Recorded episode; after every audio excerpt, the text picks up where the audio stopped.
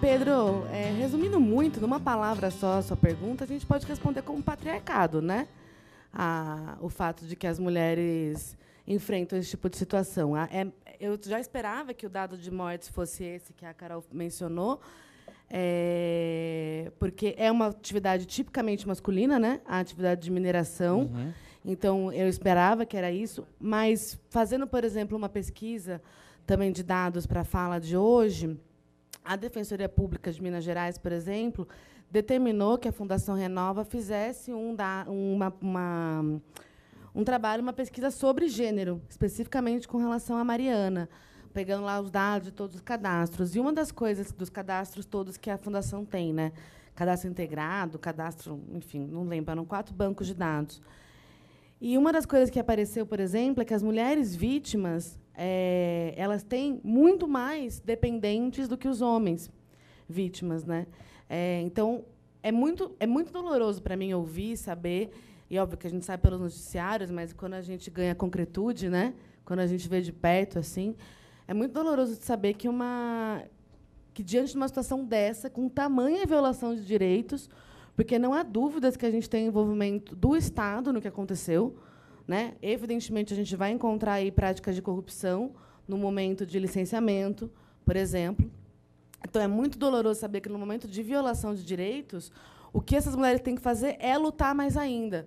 Né? Essa frase, nada vem de graça, é, e essa, essa prática de exaurir, gente, é uma prática jurídica. É uma escolha. É uma escolha. É uma estratégia. Da, é uma estratégia. É uma estratégia. É uma estratégia. A, não... a, impressão que eu tenho é que eles querem fazer as pessoas desistirem. É né? lógico, é isso mesmo. Vencer é pelo cansaço, é. né? E vocês notem uma coisa que uma das depoentes, né, que você colocou ali falou, que o que ela queria era que a Vale pedisse perdão. E, no geral, por a gente ter também um mundo jurídico extremamente masculino e machista, é, admitir erro no universo masculino é um dos principais pecados, né?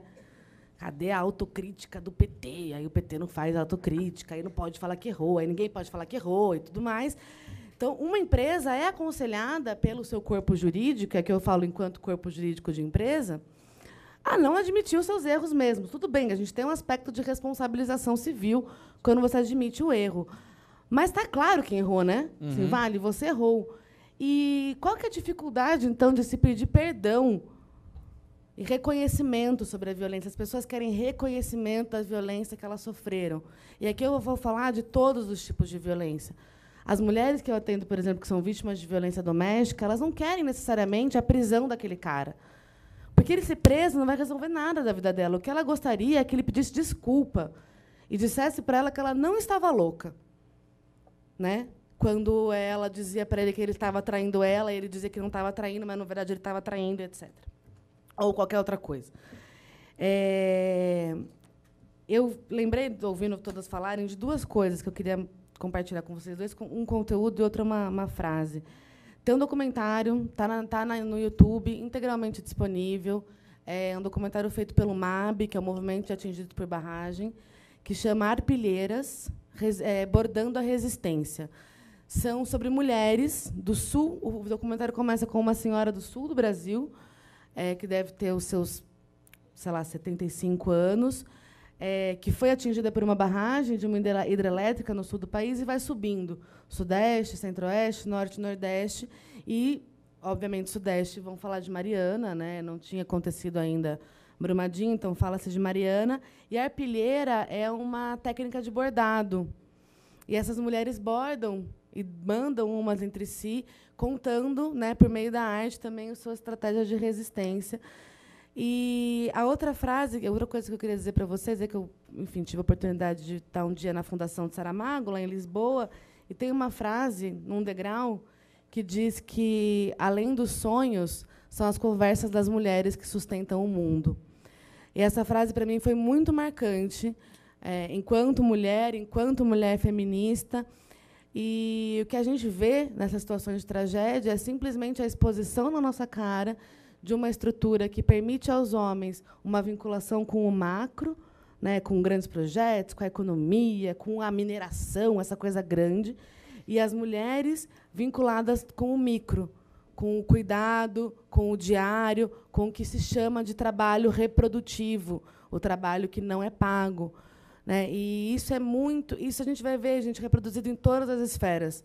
Vou dar um exemplo para vocês que não tem a ver tanto com esse contexto, mas de presas, em mulheres encarceradas, apenas 8% recebem visitas.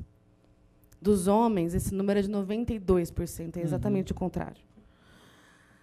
Né? Nós somos abandonadas pelos, pelos homens da nossa vida e nós não abandonamos, nós somos criadas para não abandonarmos, criadas para cuidar, criadas para colocar todo mundo na frente e a gente em último lugar. Então, o pedido que eu faço aqui, para quem foi voluntário do, do Instituto, e obviamente estou me voluntariando para ser sua voluntária, é, é, independentemente de você ter sido, é, conhecer, né, evidentemente, vítima de uma situação dessa, de qualquer outra situação, se envolva.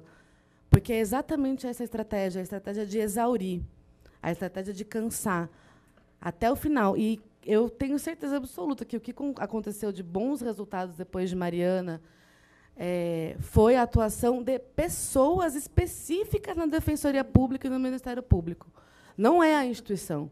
São pessoas lá dentro que estão fazendo algo além do que, do que além do óbvio, além do normal, que estão pressionando. Não se esqueçam que o procurador e o defensor, defensor geral são indicações políticas, né? O defensor e, a, e o procurador e a promotora não, concurso. Mas o geral, quem dá a ordem ali, é indicação política.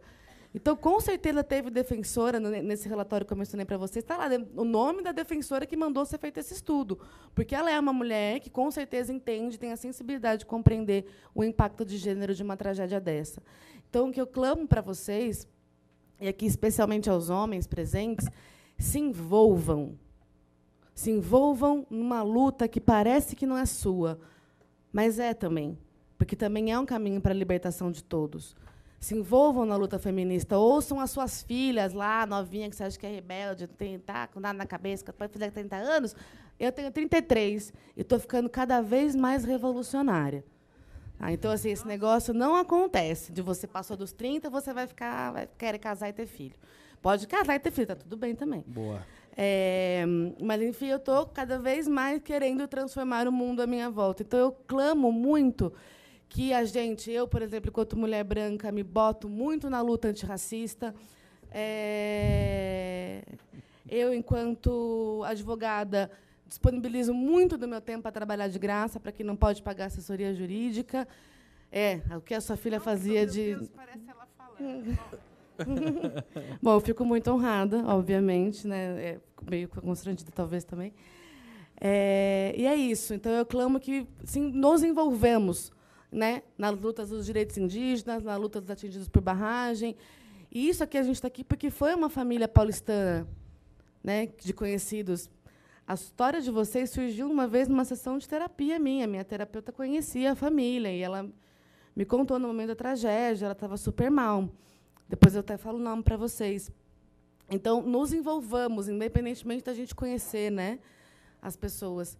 E assim, essa repercussão jurídica disso é, é, é trágica, porque envolve, você está vendo, pensão, Seguridade Social, que, né, gente, beijos, previdência. Uhum. É, a gente está falando de assistência à saúde, moradia, indenização. É isso que uma das mulheres fala. Eles me colocaram numa casa quase sem móveis.